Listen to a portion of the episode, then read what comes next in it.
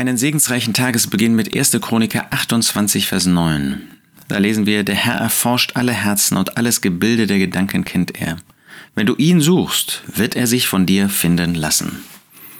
Das ist ein wunderbarer Teil des Gebetes und auch der Ermahnungen, der Zuwendungen, die David seinem Sohn Salomo gegenüber ausspricht.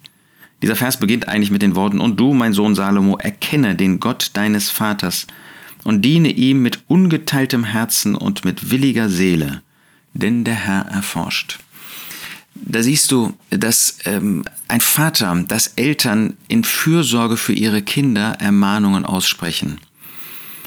Mein Sohn Salomo, erkenne den Gott deines Vaters. David hat mit Gott gelebt. Und dieser Gott, der war der Gott Davids. Der war nicht nur der Gott Abrahams, Isaaks und Jakobs, sondern der war auch der Gott Davids. Weil er sich David zugewendet hat.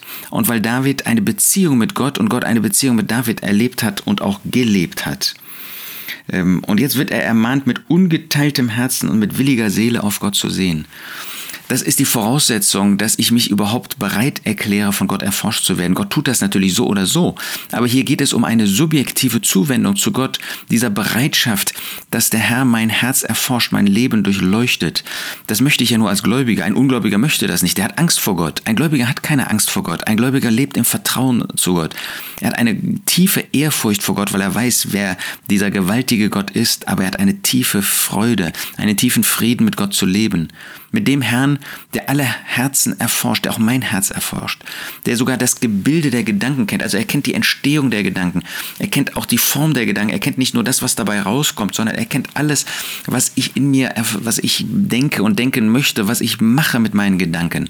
Möchtest du das, dass der Herr das auch bei dir sieht? Möchtest du, dass deine Herzen, dein Herz, also auch deine Lebensentscheidungen, auch das, was du denkst, wie du denkst, die Gesinnung deines Herzens, dass das von Gott geformt wird, dass er das erkennt, dass er darin den zentralen Platz hat. Wir können sagen, der Herr Jesus.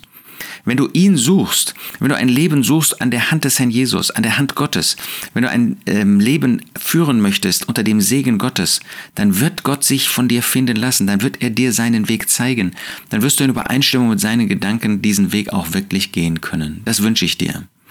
Der Herr erforscht alle Gedanken und alles Gebilde der Gedanken kennt er. Wenn du ihn suchst, wird er sich von dir finden lassen, heute und auch in der vor dir liegenden Zeit.